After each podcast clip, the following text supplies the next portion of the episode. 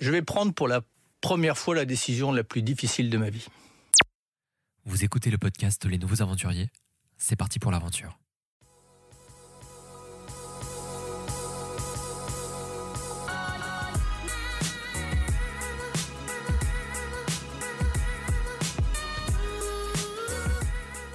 Bonjour à tous, bienvenue sur Les Nouveaux Aventuriers, le podcast des transitions aventureuses. Je m'appelle François et j'ai le plaisir de vous accompagner durant cette écoute. Avec les nouveaux aventuriers, je parcours la France à la rencontre de femmes et d'hommes engagés qui ont osé franchir le pas. Ils ou elles me racontent leur parcours, leur transition, leurs doutes, leurs joies, leurs conseils, bref, leur aventure. À travers cette série de conversations, l'objectif de ce podcast est de montrer que l'aventure ne se mesure pas à sa taille, mais à son intensité. Pour la septième étape du Tour de France des transitions, direction Lille, à la rencontre de Hubert Mott, le fondateur de la Vie et Belt. En 2017, après avoir décroché son diplôme d'ingénieur, Hubert décide de lancer son entreprise pour être en phase avec ses convictions. Son idée Transformer vos pneus de vélo usagés, destinés à être brûlés, en ceinture ou en porte-clés stylés. C'est dans le nord de la France que cette folle aventure prend forme, et plus précisément dans un atelier à Tourcoing, où les produits sont façonnés à la main et avec amour par des personnes en situation de handicap. Bon pour la planète, bon pour l'emploi local, bon pour votre style, votre vie sera sans doute plus belle après avoir écouté cette aventure. Cet épisode qu'Hubert a choisi d'appeler Faire confiance à la vie car la vie est belle retrace son parcours. Il aborde également sa transition, la création et les engagements de la vie est belle. Alors sans plus attendre, je laisse place à cette conversation pleine de sens avec Hubert.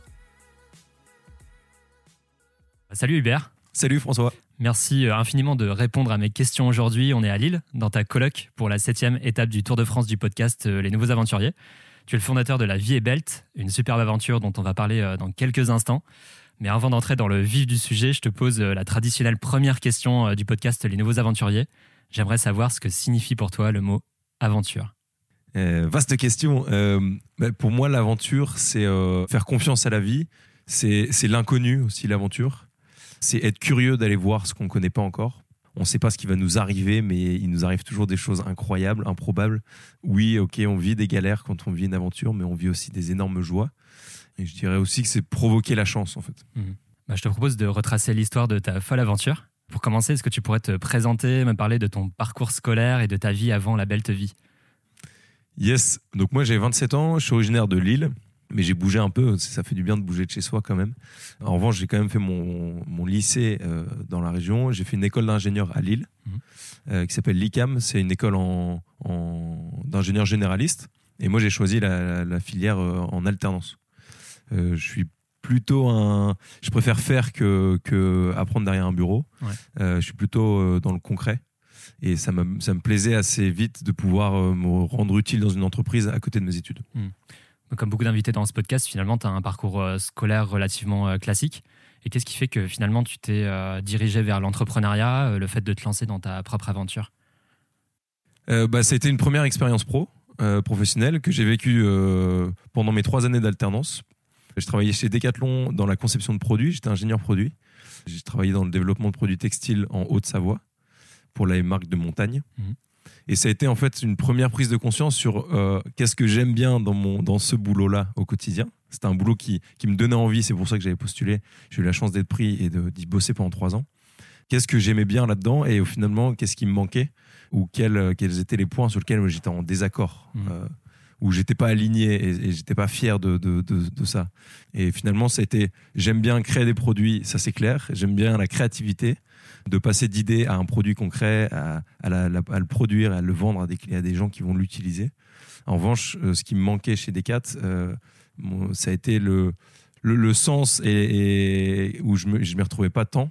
L'impact de mon boulot, euh, même si j'aimais mon boulot, son impact, je l'aimais un peu moins. Mhm. Même je ne me reconnaissais pas trop là-dedans. Et, et, donc, ça a été des premières réflexions autour de ça, en fait. Les Nouveaux Aventuriers, c'est euh, le podcast des transitions aventureuses. Alors, comment s'est passée euh, ta transition? Comment tu as géré euh, bah, ton départ à Decathlon? Est-ce que tu peux me, raconter comment ça s'est passé, cette transition de ton côté? Yes, bah, alors c'était facile parce que j'avais un contrat qui se finissait en septembre 2016 pour la fin de mon alternance. Ce qui était un peu moins évident, c'était le fait qu'ils me proposaient un CDI.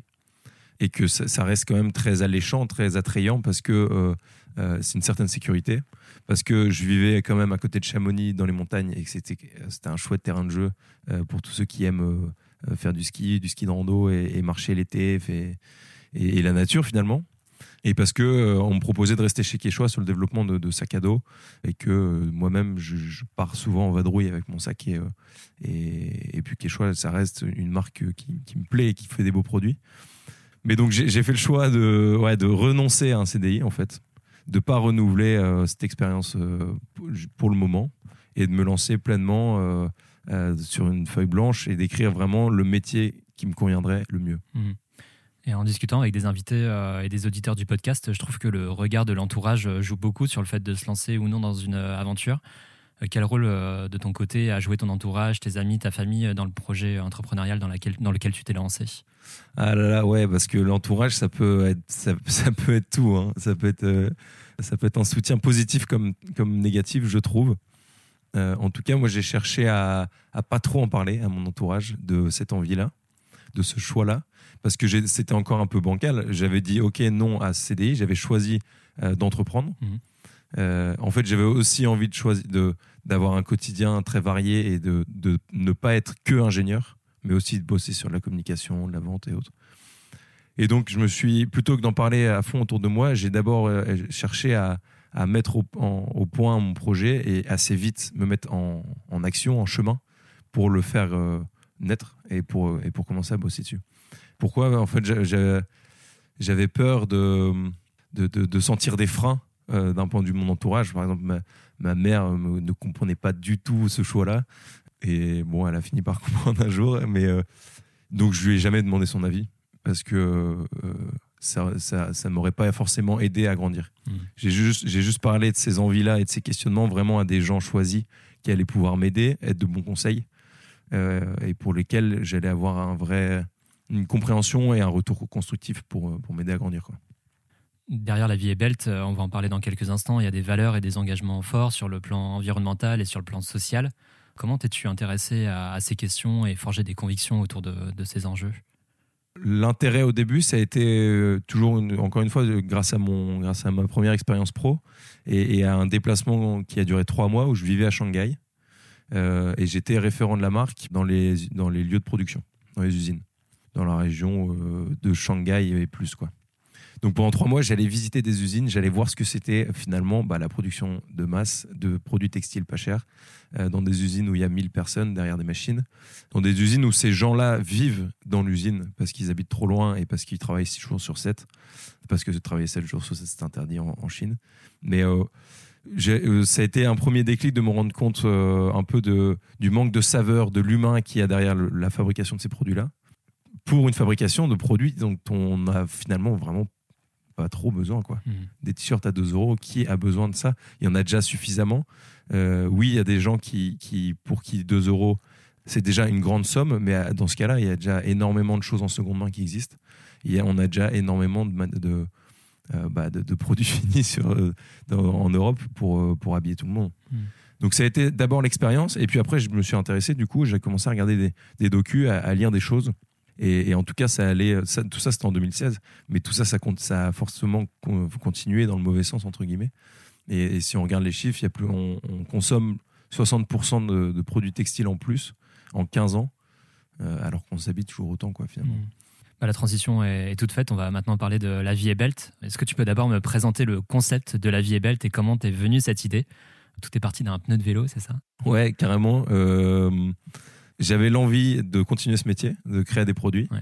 comme je l'ai- comme je l'avais fait pendant trois ans. Mais cette fois-ci avec un impact qui me plaisait, euh, pour lequel j'étais fier d'en parler. Mhm. Et, et pour ça, j'avais envie de par- partir d'un déchet. Parce que finalement, des déchets, il y en a beaucoup dans nos régions et euh, il y a déjà bien de quoi faire. Et, et envie de faire un produit avec un déchet, c'était mon premier grand défi. Ce déchet, c'est du pneu de vélo. Pourquoi le pneu? Parce que c'est un déchet qui est compliqué à éviter. Mhm. Et euh, moi-même, je roule pas mal à vélo et, euh, et je juste tous les ans des pneus et que je mettais jusqu'à présent dans une poubelle. Et, c'est une matière qui est également compliquée à revaloriser, du caoutchouc.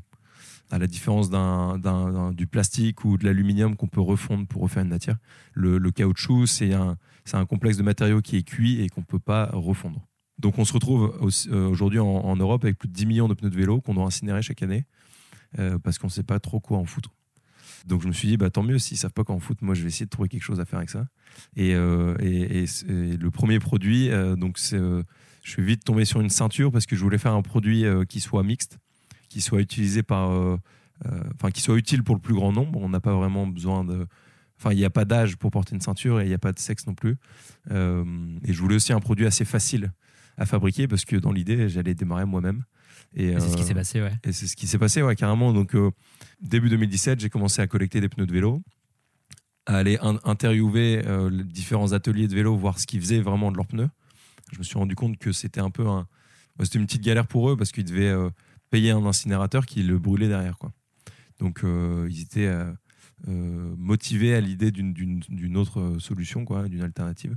En, plus, si elle est plus écologique. Donc j'ai commencé à collecter des pneus, j'ai commencé à installer un, atelier dans, j'étais dans encore une coloc étudiante à ce moment-là donc dans, la cave de la coloc dans le quartier d'Oisem à Lille. Et puis j'ai commencé à prototyper des ceintures. Je crois beaucoup au fait de, faire en fait pour se rendre compte de, des complexités euh, et, de voir vraiment si c'est faisable. Hmm. Je reviens euh, sur le nom quand même aussi, La vie est belle, parce qu'il y a un petit jeu de mots. Euh, est-ce que tu peux nous expliquer comment tu as imaginé ce nom avant de parler de la fabrication des, produits? Ouais, carrément. Le, le nom, je l'ai trouvé un peu, à peu près dans ces eaux-là quand je démarrais, mais l'envie, c'était de, bah, de, de, prouver qu'on peut faire des ceintures qui essaient de rendre la vie un peu plus belle euh, puisque justement on recycle des déchets qui sont normalement brûlés. Et puis derrière, euh, ça permet des emplois dans la région, des emplois à des gens qui sont, euh, qui sont plus ou moins fragilisés par la vie. je vais en parler un peu, je pense. Et, et, donc, de, justement, de proposer un, schéma vertueux de confection pour rendre la vie un peu plus belle. Tous les produits, en tout cas, sont fabriqués en France, à quelques kilomètres d'ici d'ailleurs, c'est à Tourcoing, c'est ça? Ouais, exactement. Donc on est euh, en partenariat depuis, euh, depuis trois ans maintenant avec une, une, entreprise adaptée qui emploie des personnes en situation de handicap. Et, euh, et aujourd'hui, c'est Christophe, Gaëtan, Kamel et Stéphane qui confectionnent les ceintures tous les jours. Hmm. Tu as parlé d'un système de collecte. Est-ce que tu peux nous expliquer exactement comment ça se passe? Est-ce que tu as noué des partenariats pour, pour justement avoir cette matière première pour fabriquer les produits? On développe en fait un réseau de collecte parce qu'il n'y a pas grand-chose qui est fait jusqu'à présent sur le pneu de vélo. Là où sur le pneu de voiture, par exemple, il y a des éco-organismes qui sont en place. Donc euh, sur le pneu de vélo, on, a, on, travaille avec des collecteurs de déchets qui collectent en déchetterie. On travaille avec des, ateliers indépendants et euh, sur lesquels on est en train de mettre en place une collecte avec une, entreprise euh, de, logistique locale ici qui, emploie des personnes en réinsertion qui s'appelle Main Forte pour venir faire le tour de tous ces lieux et collecter les pneus. On est en lien avec des clubs de vélo qui roulent beaucoup même des clubs euh, pro qui font le Tour de France, le Paris-Roubaix, qui nous envoient les pneus après, le tour de, après ces courses. Et puis on travaille aussi avec Decathlon. On y, on y revient et c'est génial parce qu'on avance ensemble et qu'eux sont de plus en plus en quête de trouver des, bah, des alternatives, des solutions à leurs déchets. Mmh. Euh, et donc pour l'instant, on a des points de collecte dans 20 Decathlon de, des Hauts-de-France.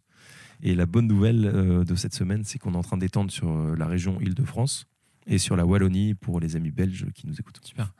Moi, ce que j'aime beaucoup euh, dans ton projet, c'est qu'il euh, lie à la fois les enjeux sociaux et environnementaux, et le tout en France. Euh, c'est ça les valeurs de, la vie et belt? C'est clair, c'était, c'est d'allier les deux. c'était l'envie de départ et c'est toujours le cas et c'est ça qui est, qui est chouette, c'est qu'on y arrive au final.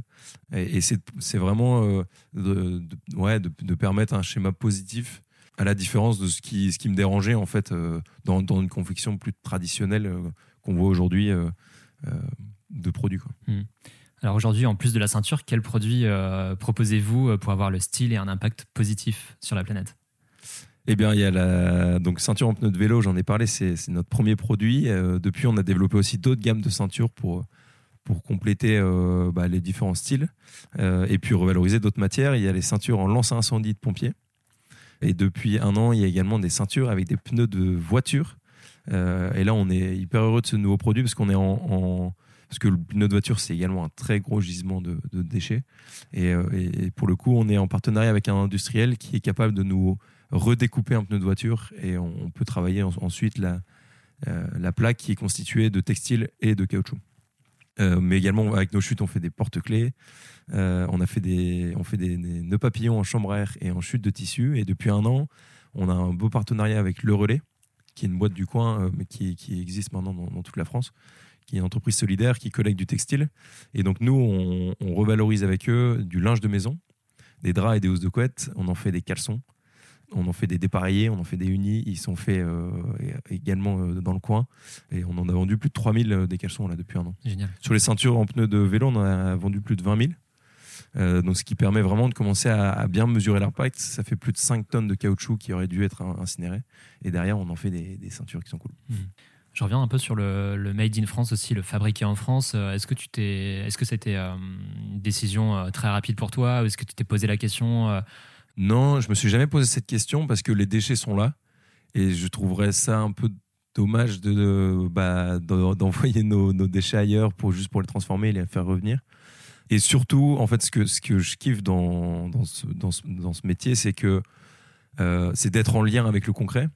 Avant, c'était moi qui fabriquais. Maintenant, euh, bah, ils sont plus de 6 à fabriquer, donc euh, ceinture et, et caleçon. C'est de pouvoir échanger avec eux, les voir régulièrement, pouvoir améliorer le process avec eux, participer à la création des produits ensemble et vraiment être dans, dans l'échange et dans, avec un vrai contact humain. Et là, je retrouve la saveur qu'il y a derrière la confection de produits, euh, encore une fois, que, que- qui me manquait avant. Quoi. Alors, tu es le premier euh, entrepreneur euh, dans le milieu de la mode à intervenir dans ce podcast. La semaine prochaine, je vais aller voir Clément, le fondateur de Opal, que tu connais. Quelles sont les principales contraintes auxquelles tu as été confronté en tant qu'entrepreneur dans ce milieu en France? Ah ouais, la bonne question. Euh, Ah là là, je suis pas le meilleur pour trouver, des... pour trouver les... les galères. Souvent, je les... je les oublie ou je les transforme dans ma tête. Mais euh, nous, une de nos galères, alors je sais pas si c'est vraiment lié à ce, à ce domaine, mais euh, ça, a été en fait, enfin, dans le fait de, de faire de l'upcycling, nous, donc on prend une matière et on, on l'utilise telle quelle en fait. Bah, on se retrouve avec des produits qui sont tous très différents. Là où, euh, par exemple, le, marché de la mode te présente un t-shirt rouge et, derrière, il y a, X quantité de ce même produit. Et donc, on s'est retrouvé avec ce problème assez vite euh, du produit unique. Et comment on vend euh, et on essaie de massifier un peu une vente. on produit, enfin, proposer un catalogue juste avec des produits qui, qui sont faits qu'une fois. Parce que tous les pneus de vélo sont un peu différents euh, et que tous les draps sont un peu différents. Donc, il a fallu euh, un peu éduquer euh, les gens à, ça, enfin, c'est-à-dire au fait que on, sur, notre, sur notre site internet, laviebelt.fr, on propose des styles de produits, mais tu ne verras pas exactement le motif de ton pneu ou le motif de ton caleçon jusqu'à ce que tu le reçoives en fait. Ouais, donc mais c'est aussi quelque chose à valoriser, justement, le fait que chaque produit est unique et quand tu le portes, tu as l'impression d'avoir vraiment bah, un produit que personne d'autre n'aura aussi. Mm. Bah carrément, et c'est pour ça que j'aime bien dire qu'une galère, on peut essayer de la transformer parce qu'au Ouais. final, aujourd'hui, euh, c'est un vrai plus et les, et les gens euh, apprécient le fait de retrouver ça. Et en fait, on propose autre chose qu'un- qu'une grande enseigne pourrait euh, proposer une, une sorte d'uniformisation de tous ces produits. Nous, justement, on est sur des choses très variées et à chaque, euh, à, à chaque nouveau produit, c'est la nouvelle découverte et voilà, on retrouve un peu plus de saveur et d'unique. quoi. Alors, il y a une question qui est pas mal revenue, c'est euh, quels sont, euh, alors ça fait un petit peu le lien avec ce qu'on vient d'évoquer, mais quels sont les, les hauts et les bas que tu as, as connus dans cette aventure? Alors, quel, quel est par exemple le moment le plus joyeux que tu as connu et peut-être le moment le plus difficile en termes d'émotion euh, dans cette aventure La vie est belle? J'aime bien. Je... Il y en a beaucoup. Il y en a beaucoup. On va peut-être démarrer par, par le moins bon, comme ça on finira en beauté. Les galères, ça a été. Ouais, je pense que la, la- la grosse galère, c'était euh, le, le- le temps de formation qu'il a fallu pour, euh, pour former des personnes en situation de handicap à la confection de ceintures. Mm. Certes, euh, c'était chouette. On avait commencé à nouer un partenariat avec une entreprise adaptée, donc un atelier solidaire qui était OK pour que je ramène tous mes outils et que je forme leurs salariés. Mais derrière, il fallait que ces salariés soient capables donc, de, de fabriquer des ceintures. Parce que sur le papier, c'est bien beau de vouloir partir d'un déchet, faire un produit fini et le faire transformer par quelqu'un en situation de handicap. Mais en concret, il bah, bah, faut voir si ça le fait. Quoi. Euh, et il se trouve que ça, ça a été beaucoup plus compliqué que ce que j'imaginais. Et, et donc j'ai passé un mois et demi, même deux mois avec Christophe, euh, donc le premier salarié d'Altereos, l'atelier, à le former à faire des ceintures. Et on avait beaucoup de mal à, à parvenir à un produit de qualité qui soit euh, vraiment vendable et, et chouette. Quoi. Mm. Et donc ça, ça a été dur euh, d'un point de vue motivation, surtout quand on est seul. dans son projet, seul dans son délire, qu'il y a plein de gens qui t'appellent et qui disent euh, Ah, je t'ai vu dans le journal, c'est trop bien, euh, est-ce que euh, je peux t'acheter des ceintures? Et tu dis Bah attends, je suis en train de former Christophe, mais on galère là. Parce que juste avant, je les fabriquais moi-même, les premières séries, les premières centaines, c'était moi qui les fabriquais. Et donc j'arrivais à vendre. Et là, j'étais un peu j'étais un peu tiraillé entre est-ce que je reprends tous les outils et je réponds à la demande et on verra plus tard, mais je savais bien que j'allais vite me retrouver sous l'eau. Donc bref, ça a été ça. Été ce, ce moment de formation qui a pris beaucoup de temps, euh, devoir dire non à tous ses clients pour dire bah non, euh, notre envie c'est d'aider des gens euh, en situation de handicap à confectionner des produits. on n'y arrive pas, donc pour l'instant on s'accroche. Hmm. Et puis on a fini par, par y arriver et Christophe il ah bah c'est bien, ça peut faire une belle histoire. c'est magique parce que tu arrives toujours à, retourner tes galères en, choses positives. Ouais. Non, mais au final, euh, au final, tu vois, il est encore là, ça fait trois ans et demi. Il a fait la une de Nord Éclair, les gens le reconnaissent dans la rue, euh, l'appellent la star. Il a fait la matinale de RTL quand même, ah, Christophe. Génial, euh, et des ceintures, il en a découpé sur les 20 000 vendus, il a dû en découper 15 000. Tu vois. Parce que c'était le premier historique et depuis maintenant ils sont quatre, mais, mais lui il est toujours là. Quoi. Hmm.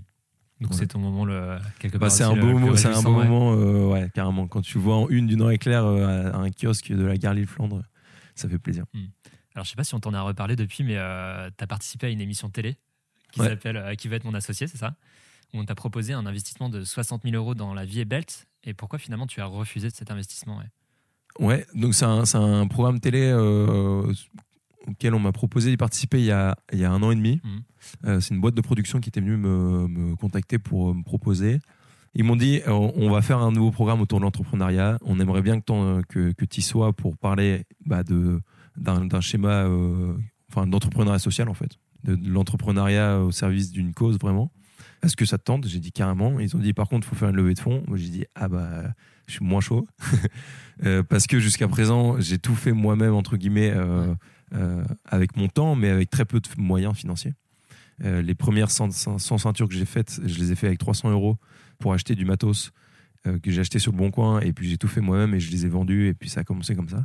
J'ai quand même gagné quelques concours qui m'ont aidé à avancer, mais sinon, jusqu'à présent, on n'a pas d'actionnaire, on n'a pas de banquier. Toujours pas, donc, ouais. on n'a pas d'emprunt et autres. Hmm. Voilà. Et, ça, c'est quelque chose qui, qui, me plaît parce que ça nous laisse une liberté. Euh, parce qu'on arrive à, le faire, à, grandir sans, et parce que ça nous permet d'avoir vraiment euh, un discours euh, authentique. on doit rien à personne entre guillemets. Donc je leur ai dit mais moi je veux pas le faire lever de fond mais ça me plaît bien votre histoire mais mais voilà et ils m'ont dit bah viens quand même et, tu verras tu verras ce qui se passe sur le plateau et tu verras en off avec les gens qui veulent te soutenir et puis au pire ce sera que du, soutien mais et tu, tu refuseras l'argent mais voilà enfin hmm. va le faire quoi et donc euh, en juin dernier, j'ai tourné, euh, enfin juin 2019, j'ai tourné cette fameuse émission. Il s'est trouvé qu'il y en a trois sur les cinq qui ont voulu me investir. Euh, donc le minimum que j'avais pu proposer, c'est 5% de l'entreprise. Donc je proposais 5%. Au final, trois disent OK. Donc je leur dis en live sur le plateau, bah mon but premier n'est pas, de lever de l'argent, mais plus de vous avoir comme mentor. Donc je vous propose 3% chacun, ils disent OK. Et puis au final, euh, entre le tournage et la diffusion, il s'est passé sept mois. Il s'est passé euh, pas mal de ventes euh, en plus, pas mal de visibilité, des nouveaux produits et finalement pas tant besoin de ce financement. Toujours cette envie de rester indépendant. Et donc en échangeant avec les trois personnes qui, avaient voulu me suivre, je leur ai expliqué mon, raisonnement. Ils ont dit, il n'y a pas de souci pour... Enfin, je n'ai pas fermé la porte non plus et je leur ai dit, pour l'instant, on, arrive à avancer sans et ça me va de continuer comme ça. Il y a une personne qui m'a beaucoup aidé à prendre cette décision. Euh, elle s'appelle Julia Fort. Elle a créé une marque qui s'appelle Loom.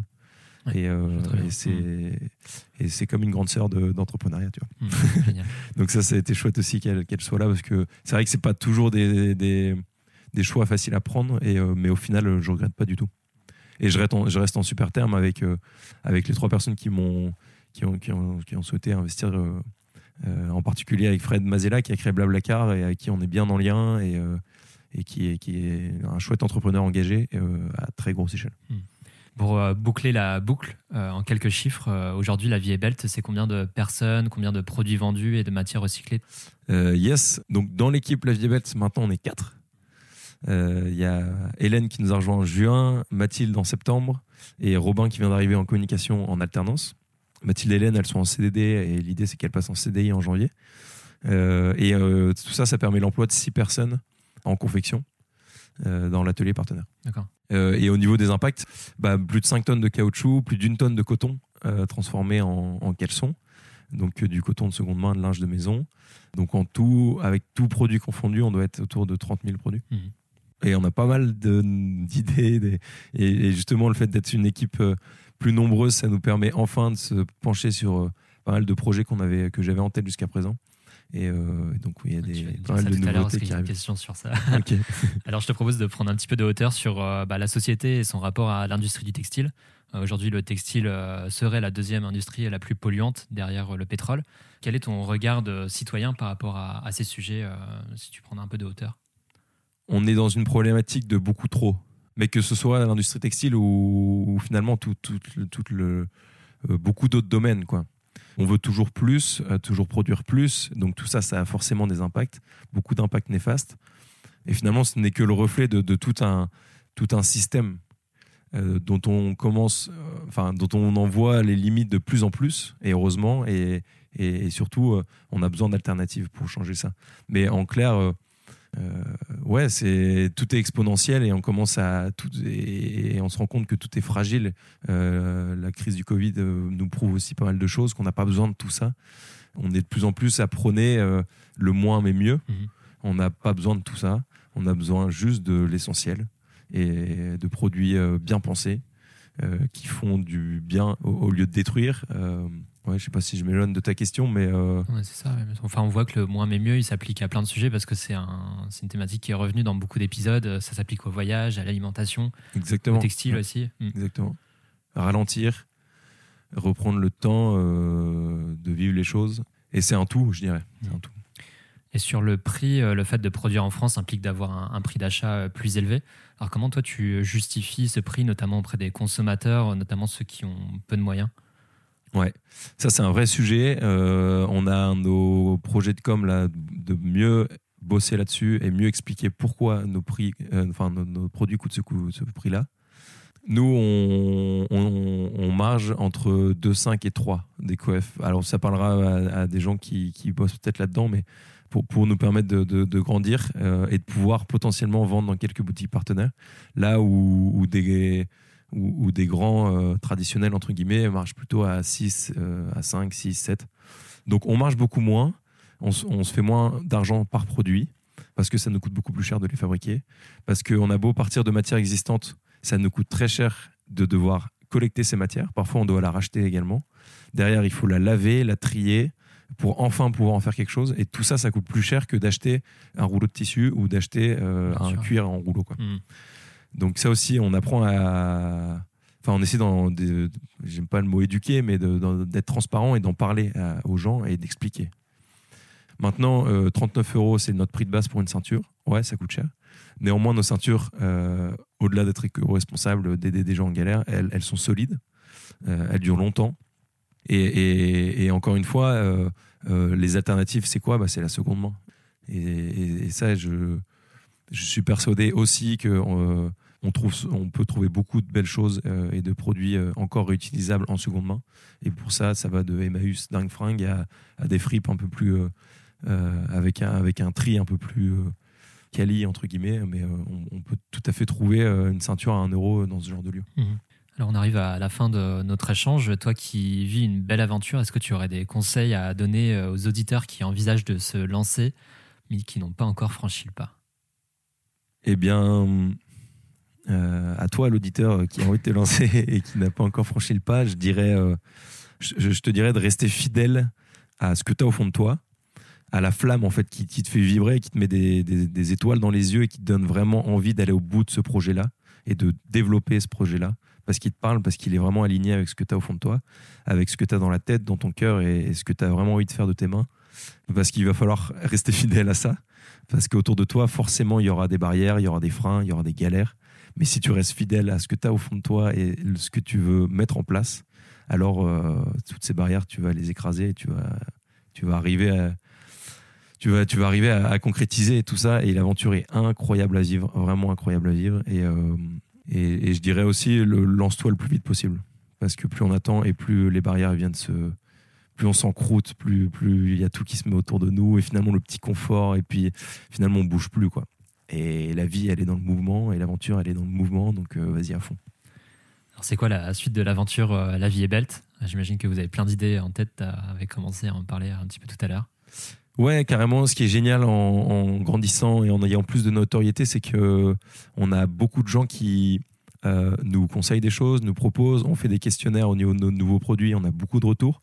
On a aussi des entreprises euh, qui nous contactent et qui nous disent Salut, c'est super ce que vous faites. Nous, on a X tonnes de déchets chaque année. Est-ce qu'on peut faire un truc ensemble?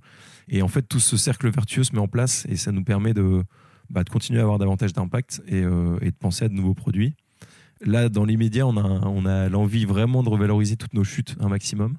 On fait des porte-clés avec les chutes de pneus de vélo, mais on a encore beaucoup de chutes et du coup on, est en train de taffer là sur un, collier euh, un collier de chien. Donc ce serait une, marque dans la marque Lavier Belt qui va s'appeler Dog Belt qui sera pour l'univers des animaux. Euh, et là-dessus on a eu plus de 500 candidatures de chiens enfin en tout cas de leur maître pour tester euh, ces colliers qui sont en, en test en ce moment et, qu'on va valider assez vite. Mais, sinon on a d'autres accessoires de mode qui sont en train d'être étudiés prototypés et et il devrait y en avoir un, voire deux avant Noël. Voilà. Alors pour terminer euh, cette conversation, je te propose une petite série de questions si d'aventure. Alors si d'aventure tu devais euh, offrir une ceinture La Vie est Belt à une personnalité de ton choix, à qui l'offrirais-tu? Mmh, Vivant? Bah ouais, vaut mieux. vaut mieux. Euh, j'aime un gars qui m'inspire bien d'un point de vue créativité euh, et que j'aime bien et bah du coup euh, je te l'offre il s'appelle Mathieu Chédid okay, M c'est un chanteur Alors, si d'aventure tu devais euh, conseiller un livre à lire pour nous montrer à quel point la vie est belle, quel livre conseillerais-tu? Waouh euh, Un livre d'aventure euh, à la Sylvain Tesson, vraiment l'inconnu devant et juste le chemin, ça j'aime bien. Les chemins noirs en France, j'ai bien aimé un de ces derniers bouquins là. Sinon, moi, ce qui m'a aidé à garder bien le cap aussi, ça a été le bouquin d'Yvon Chouinard qui a créé Patagonia, mmh. qui s'appelle en français, il s'appelle Homme d'affaires malgré moi. Et, euh, et c'est beau. C'est une belle, euh, une belle histoire. Et enfin, si d'aventure tu devais donner euh, un titre à cet épisode du podcast Les Nouveaux Aventuriers, quel titre lui donnerais-tu? Alors, c'est de l'impro. Hein, faire confiance à la vie, car la vie est belle. Faire confiance à la vie, car la vie est belle. Super. Bah, pour conclure, je rappelle l'adresse de votre site internet pour avoir un style porteur de sens et d'histoire, laviebelt.fr. Et on peut vous suivre euh, sur les réseaux sociaux aussi, Instagram, Facebook notamment. Bah, merci beaucoup euh, Hubert pour ce chouette échange et je te souhaite que la vie euh, continue d'être belle. Merci beaucoup François, trop chouette. Si vous aimez le podcast Les Nouveaux Aventuriers, vous pouvez l'aider en partageant les épisodes sur les réseaux sociaux. Vous pouvez aussi lui donner un maximum d'étoiles sur Apple Podcast. Enfin, vous pouvez suivre le Tour de France des transitions sur Instagram et le soutenir sur Ulule. Les liens sont dans la description de cet épisode. À bientôt pour une nouvelle aventure.